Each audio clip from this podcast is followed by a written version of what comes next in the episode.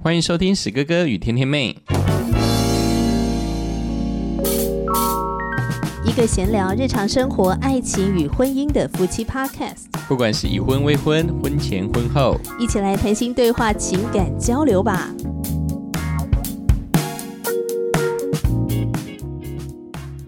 我是史哥哥，我是甜甜妹。老公，最近我有一个好朋友的爸爸过世嘛，我们去参加他爸爸的追思礼拜。对呀、真的蛮感蛮伤心的，感到忧伤了。因为他爸爸过世真的好突然哦，是的，超快的。就是好像只有呃光是送急诊，就好像没有几天嘛，三四天就离开了。而且他爸爸平常身体是很健康的，去爬山啊，也很重视他自己的饮食，这样。是是所以，整个这么快的离世，就是让人家觉得非常的措手不及呃。而且还是最近最流行的新冠肺炎。对，对，就想起了在上上个月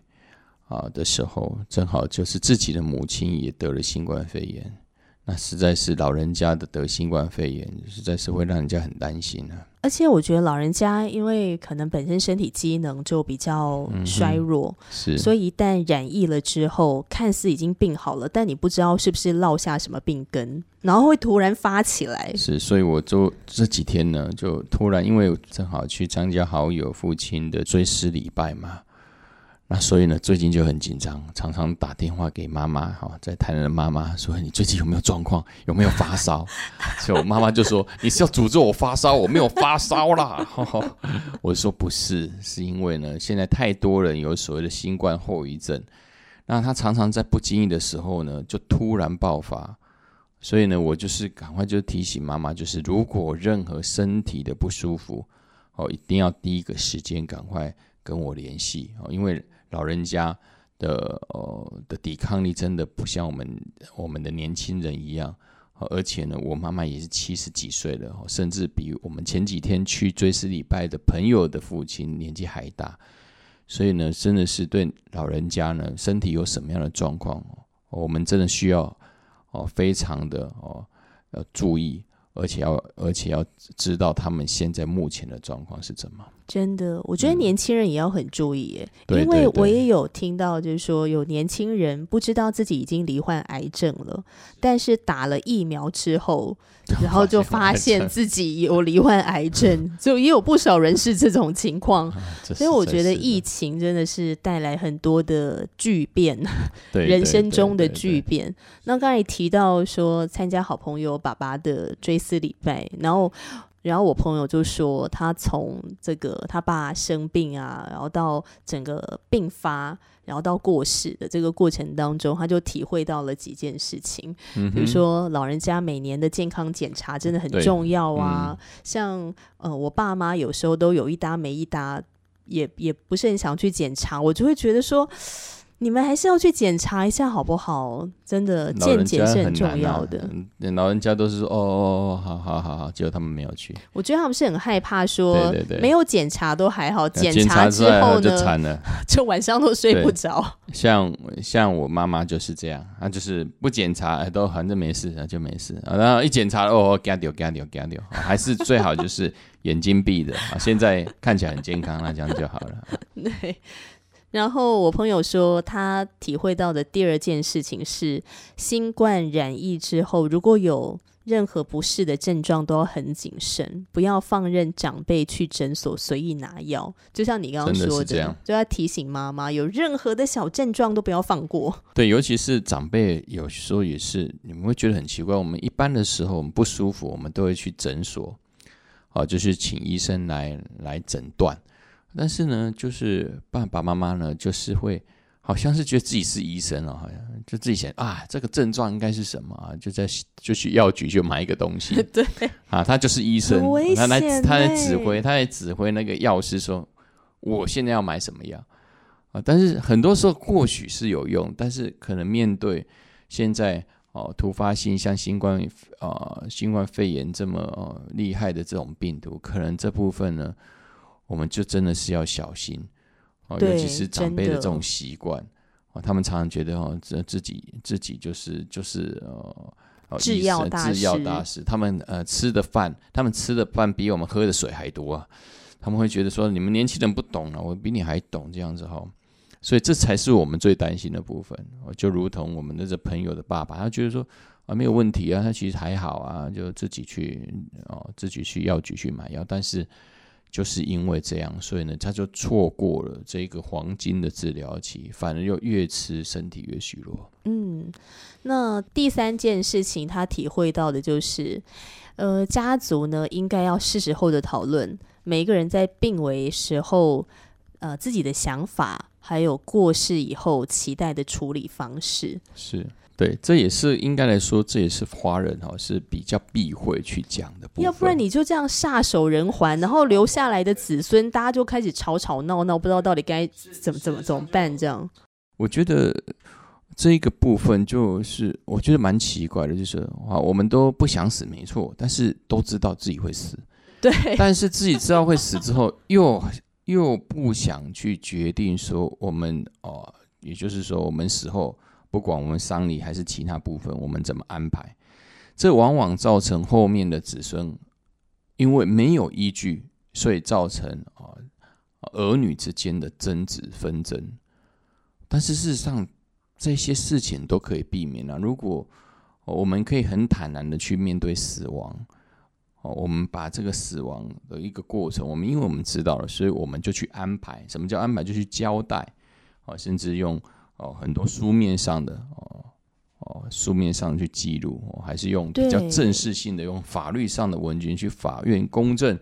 或是去那个代书哦是哦事务所，他们也可以做这样子关于哦为哦当人人离开之后的一个财产分配，他们也可以做这样的见证人哦。如果每一个家庭哦都可以哦事先做这样的准备，我相信很多时候人固然是离开了，但是我们留下来的可能是更多是哦一种对亲人的怀念，可能就不是这种哦争执哦，可能是人躺在你前面，结果后面子孙在那边大战。对，当然这大战部分就又是之前有提过的，就是钱，又是钱。哦，很现实，又是照妖镜出现了，或者说试金石。到底呃，兄弟姊妹的感情是否如金一样，如同磐石一样？这就马上知道了，立刻见真章。没有错，所以我觉得说，事实上就好像我们父母亲那一代，他们都已经七十几岁了，但他们提到这个问题，就两种极端，一种是绝对不不聊。啊，例如就是我的妈妈，我的妈妈就只会啊，像我刚刚提，那未来如果妈妈离开之后，你要用什么样的丧礼，我会有说怎么安排？他只说了，可我都已经死了，我还能决定什么？这就是属于逃避型的。对，因为他如果不决定的话，那就是你们家三个小孩要决定。那要是每个人想法都不一样的话，那就很麻烦了。对。然后如果旁边有其他叔叔阿姨一起参加进来，这就是大混战了，就是整整个就是吵吵吵闹闹哈，不知道你要听谁的。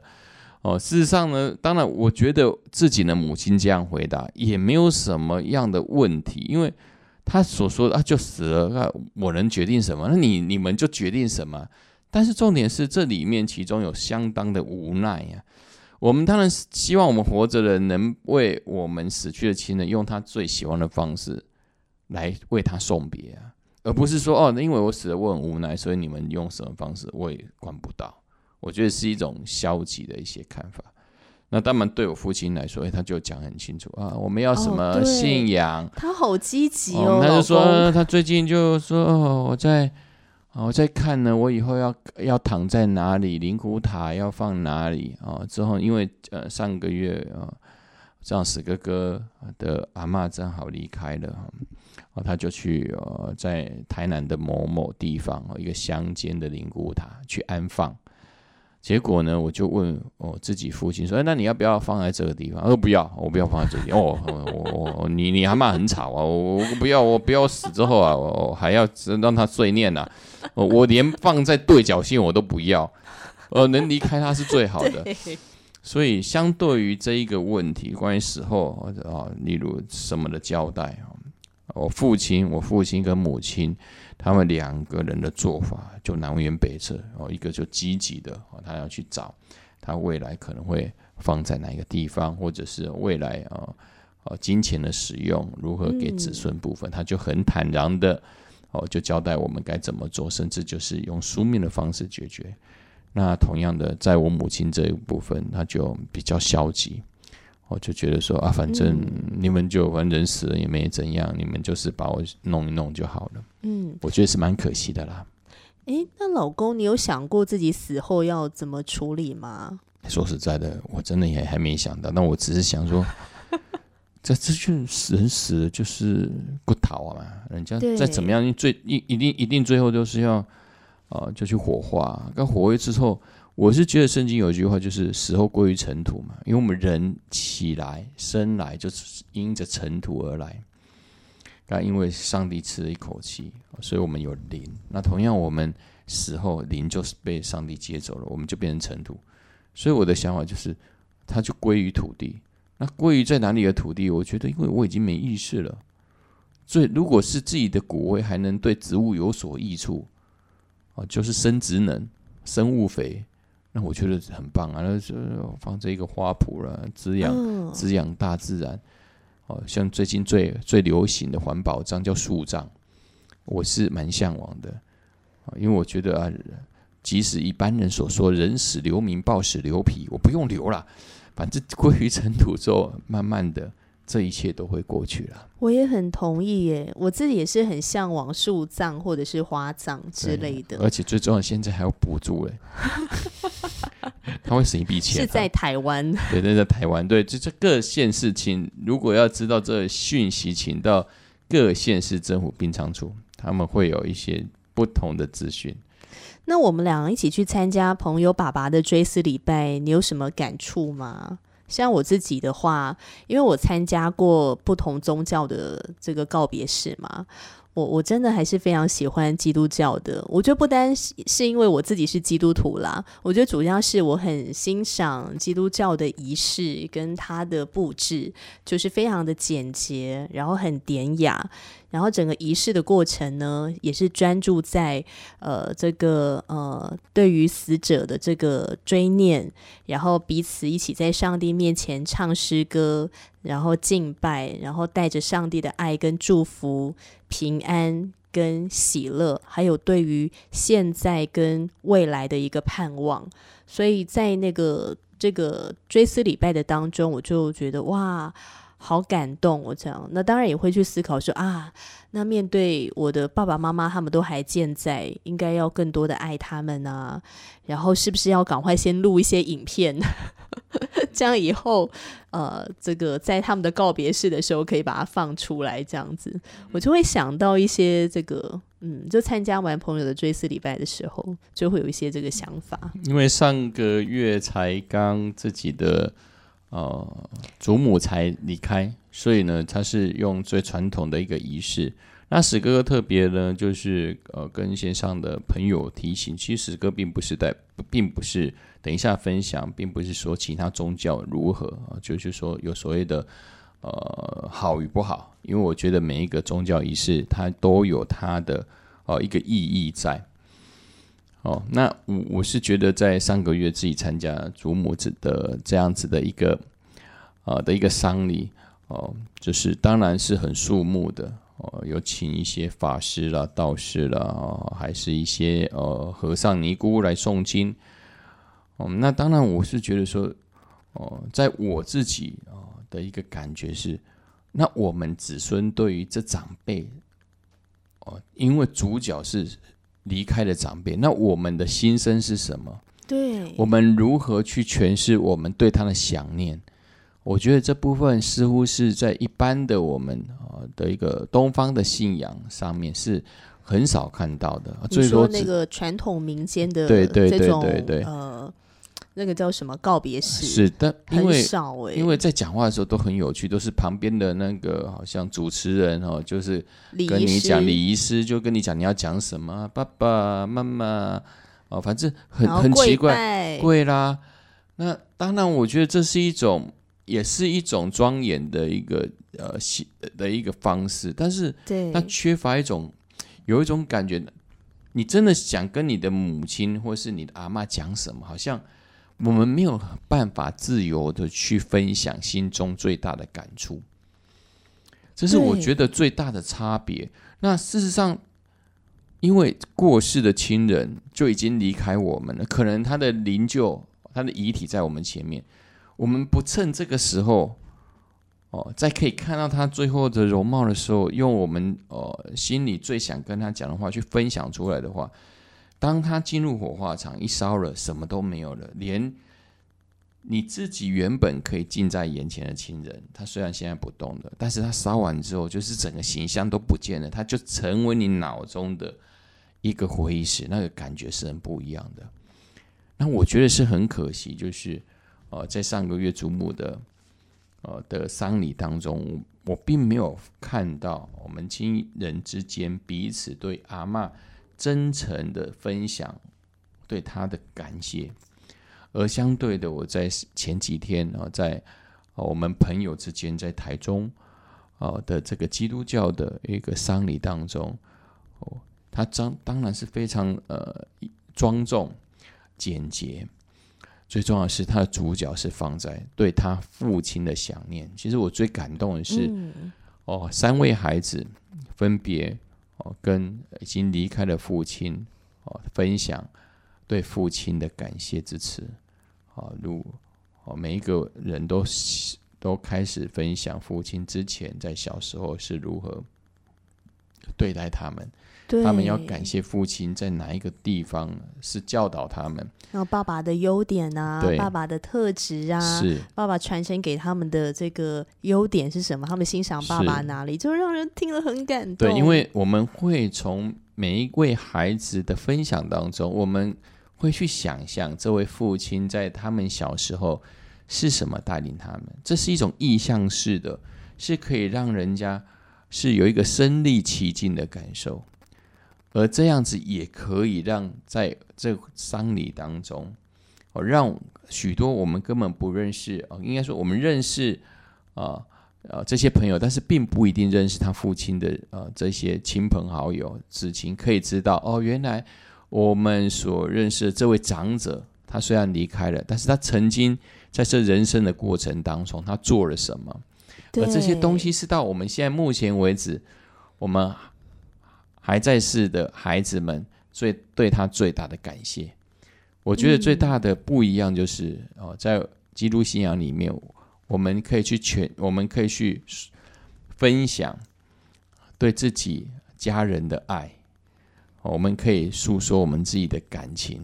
可以让我们在父亲啊、呃，在真不仅是离开，而是在火化之前，在最后一面的时候，我们仍然就如同他还活着的一样，跟他诉说我们对他的爱。嗯，我觉得当诉说出来的时候，不只是自己心得到安慰，我觉得好像整个那个在追思礼拜现场的每一个人，好像都一起经历了这个安慰，是的，一起经历了这份爱，那个感受是非常不一样的。那当然，我觉得如果是能够在呃这个离世的人他生前，我们就可以把爱传达给他的话。呃是能够彼此传达这份爱，我觉得当然是最好的。是，就像我记得我们那时候赶去要参加朋友爸爸的追思礼拜的前一个晚上，因为他是在外县市举办嘛，是，所以我们就前一天晚上我们就先赶到，然后就跟朋友先聊了一下天，因为他隔天。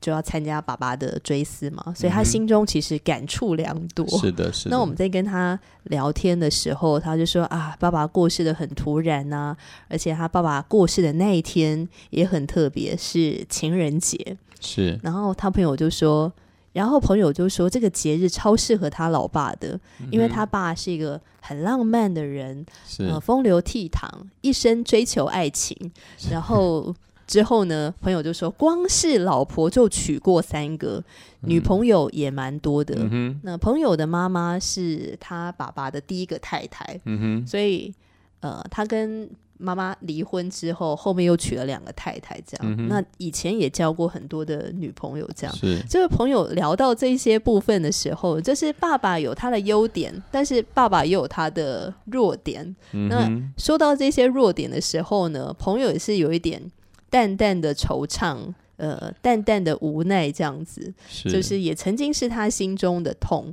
嗯、但是这些痛并没有成为他呃，好像不爱爸爸了，或者是。痛恨他的父亲，或者埋怨他的父亲。当然曾经有埋怨，但是当在面对生死的时候，这些的呃。这些曾经的这个让他生气的、愤怒的，或者心中的这个怨恨，呃，都让他因着上帝的爱，都决定把它放下来，这样子。对，所以他们在追思礼拜上讲到爸爸对爸爸的追念，都是讲到爸爸非常好的地方，这样是。那当然，我刚才天天妹有特别提到的一个部分，我觉得也蛮重要，就是说。呃，我们不仅是在哈在丧礼部分，我们对父亲的感谢，哦，最重要的是我们哦在哦我们长辈在现在跟我们相处的时候，就也就是说他们在离开之前，我们是如何去面对他们？我相信这是一个很多时候我们在新闻上、媒体上都会看到的哈，不管是哦最近有爱城的事啦，哦还是。啊，还是于天的女儿的事了哈。他们都提到了很重要，就是我们在生前我们有多思念他，但是为什么人的生命是这么的脆弱？我们都还来不及啊啊说再见，他们就这样的离开。我是觉得，所以我们都知道说，我们在每一个人在这人世间的时候，我们要尽量把握我们能说爱的时候。这部分可能是在对这一件事情之中，我最大的感想。虽然我们觉得说，在这丧礼里面真的是很感动，但是在这当中，我们也透露出一点哦，就是朋友心中的很很淡，应该也说不是很淡，说很浓的一种惆怅。惆怅就是平时父亲事实上虽然离得也不远，也应该算近，但是呢，跟他聊天的时间却是很少，可以跟他。碰面的机会也是很低，就这样子一个小小的病症，就让他离开的时候，就会开始思考：啊，怎么之前这么少跟他啊去聊天，怎么这么少不把我们心中的感觉诉说出来？事实上，在这场的丧礼当中，最悲伤的不是因为我们对父亲的感谢词。而是因着我们在之前两个人还健在，彼此都还健在的时候，我们没有去更花更多的时间去了解我们的长辈，还有我们在他生前也没有更多的感谢。只要讲到这个，我突然想到曾经看过一个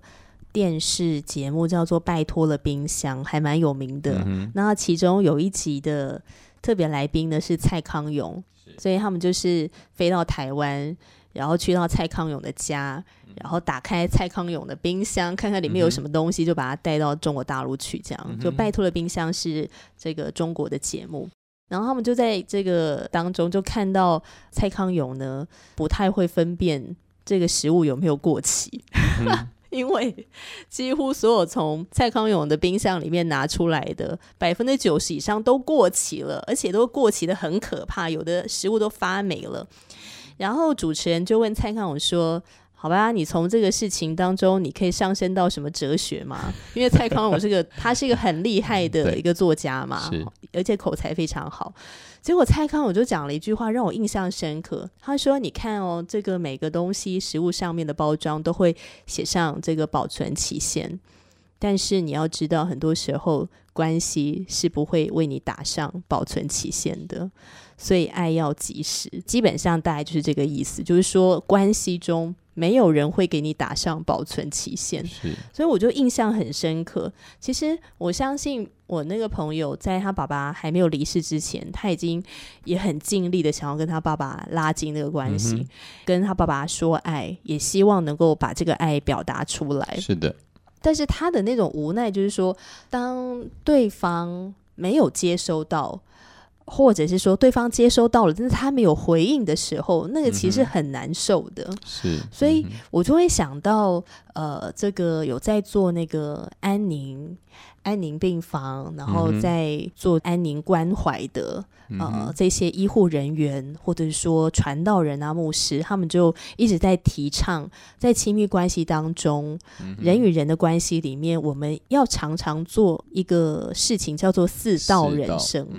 那是哪四道呢？就是道谢、道爱、道道歉跟道别，就这个四道人生，是在生前的时候，两个人最好都是一个健康的状态的时候，你就要常常做这四件事情，是。才不会留下遗憾。当然，这也不是指说一定人快要离开时候要对对对对，是要健康的时候，好不好？是健康的时候就要常常做。哦就是这这句话，就是说世道哈，很多很多听众线上的朋友也会认为说，好像就是很多在啊人快离开的时候才哦才听到这个世道。那应该来说说世道是我们每天生活当中都很需要的哦，尤其是哦亲密关系之中，不管是夫妻间呢、还是跟孩子之间。那这个世道人生需要成为我们这个生活彼此之间的习惯哦，彼此之间我们要充满感激，我们在言语当中是富有爱的，充满了赞美。当然，我们在与在彼此中有冲突的时候，我们适时度的啊，也要表达我们的歉意啊。那当然了，如果对于就是已经要离开的长辈的部分，当然我们就最后一道就是道别的部分，让彼此之间没有遗憾。那我觉得这事实上我们在啊。人彼此之间在呃生活当中，尤其是亲密关系之中，这一些的习惯，除了道别之外，啊，其他的道谢、道爱跟道歉这部分，我们就可以先做了。嗯，真的，像我在跟朋友聊的时候，我觉得他心中最大遗憾就是他一直没有等到爸爸的一个道道歉歉，这样。对，哦，就爸爸曾经做了一些事情，是带给他们三个孩子，包括他的妈妈，有很多的心中的创伤。那当然，后来他们都长大了，然后他们也各自婚嫁。那也因着基督信仰的缘故，他们也获得了很多的爱跟医治。但是是那个从父亲来的还是不一样的，嗯哼呃，所以那其实就是心中的一个遗憾。这样，是那可是当这个爸爸已经过世了，或者说有的时候爸爸可能还健在，也就是所谓的这个可能带给你伤痛的人，他还健在，嗯哼，可是他又无法道歉。是他的无法道歉，可能是来自于他的软弱或他的逃避，或者他根本不知道他自己有错，所以他也不会觉得他要来向你真诚的道歉。那这个时候，我们就要去面对这个饶恕的功课。是，然后我就会想到，我们俩在结婚的时候，我们结婚典礼上，老公你在谢亲恩这个环节啊，你就对爸爸妈妈说了感谢的话嘛。那这个当中让我印象最深刻的事情，就是你就在这个谢亲恩的环节呢，在大家的面前，因为那时候来观礼的人蛮多的，然后你就对公公说，就是你爸，然后就说。呃，就是你讲完了很多感谢的话之后，然后就说：“爸爸，我饶恕你了。嗯，哇，你讲那句话的时候，我哭的 最凶，嗯，我觉得我好感动哦，然后也觉得你很勇敢诶，因为这种话讲出来，我觉得在华人的世界里面，应该会觉得很大逆不道吧。爸爸，我饶恕你了，而且在公开的场合，那说为什么会跟最后跟父亲讲说我饶恕你了？事实上我，我也不知道为什么突然又神来一笔，这这我只能说哦，这是这是太神奇了。就像刚才我们都有谈到了人生世道的道歉，实际上很多时候，到底我们得罪谁，我们事实上不知道哎。哦，就像朋友的父亲快离开，那朋友在等待他父亲的道歉。坦白说，很多时候的道歉是对方都不知道他有做错什么，但是在基督信仰里面却有一个东西，虽然对方不道歉，但是你受伤害，但是你可以用一种力量，就是借了上帝的力量，用什么力量？不是只是祈祷而已，而是你就向对方说：“我饶恕你了。”因为在圣经里面，耶稣所教导的祷告当中，免我们的债，如同我们免鸟里的债。很多时候，一般人都会想，他没有向我道歉，我不会饶恕他。但是在基督信仰里面，却有逆的方式。什么叫逆的方式？对方不用道歉，但是你心中的伤会因着上帝而被医治。那用什么方法呢？就是我们要公开的对伤害你的人说：“我饶恕你了。”当我们讲出“我饶恕你”的时候，那一种从天上而来的力量，它就会释放你心中的伤害。所以那时候在结婚礼拜上，我讲了这句话：“我饶恕你。”事实上，我会想说：“啊，我大逆不道吗？”也没有，我根本没有想这个问题。我只是突然想到，我要在上帝的面前来跟所有人说：“我跟我父亲之间，你过去所让我受的伤害，今天一笔勾销。”我已经要往前走了，我已经不受你以前伤害我的任何影响，真的。所以我是觉得说，当然我们或许不是，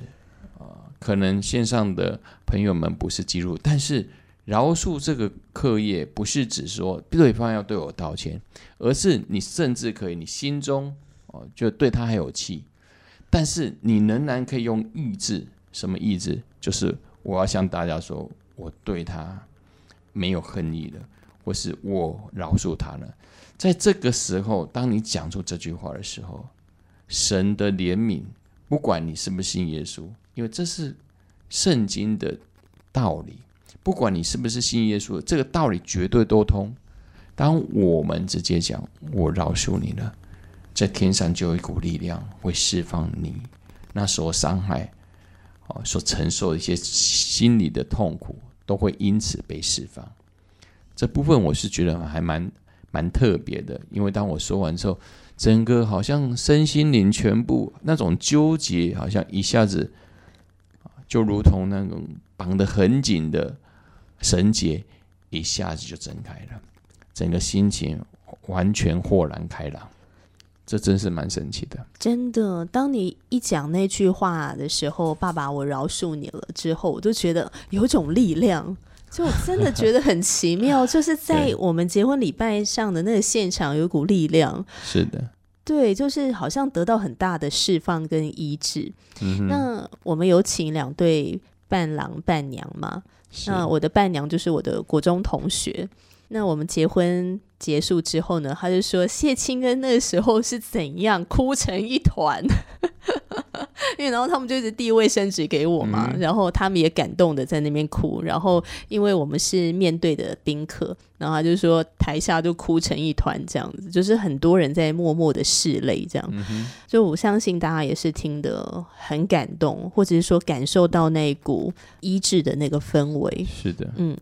所以不见得说我们心里面真的已经。过去了，可是当我们愿意呃，在我们的心或者说我们的嘴巴上面，我们把它宣告出来，其实我们就是交托给上帝，让上帝来帮助我们。是，当然呢，就是有些人是说，我真的还我还很不想讲，我说我事实上就是还很痛恨那个伤害我的人，那又要逼我说我饶恕你了，这样对吗？事实上这也不是的，也就是说，当我们真的没有办法，我们还是选择让时间。等到我们真的心里准备好了，我们再来讲，而不是哦，因为听别人讲这样子，所以我们要强迫自己哦，就说我饶恕你了，也不需要哦，因为我们觉得每一次的伤害，它都有它的它的医治的甜蜜点，并不是每一个人是一样的。对死哥来说，或许是那一个结婚的时时刻，就是我正好好像那一个时间到了，那你说是为什么时间到了？你也说不出所以然来，但是他就讲出来了，就是自然而然、水到渠成的样子。这它不是一个公式哦，它或许就是一个感觉。但是这可以说明什么？就是当我们愿意公开说出来说“我愿意饶恕你了”，这这句话的力量是非常强大的。这真的是一件很奇妙的事情。嗯哼。今天聊到了追思礼拜，聊到了四道人生，聊到了饶恕这个话题。那当然说到这边呢，可能有些听众朋友就在想：哎，到底史哥哥跟爸爸之间到底发生了什么事情？他为什么会呃要走这条饶恕爸爸的路？所以我想在下一期节目呢，就请史哥哥更多的来跟我们分享，好吗？史哥啊，来这边啦，当然要分享啊，不分享不行啊。不分享无法下线啊，那就邀请听众朋友继续的来收听史哥哥与天天妹，我是天天妹，哎，我是史哥哥了，我们下集节目再会了，拜拜，拜拜。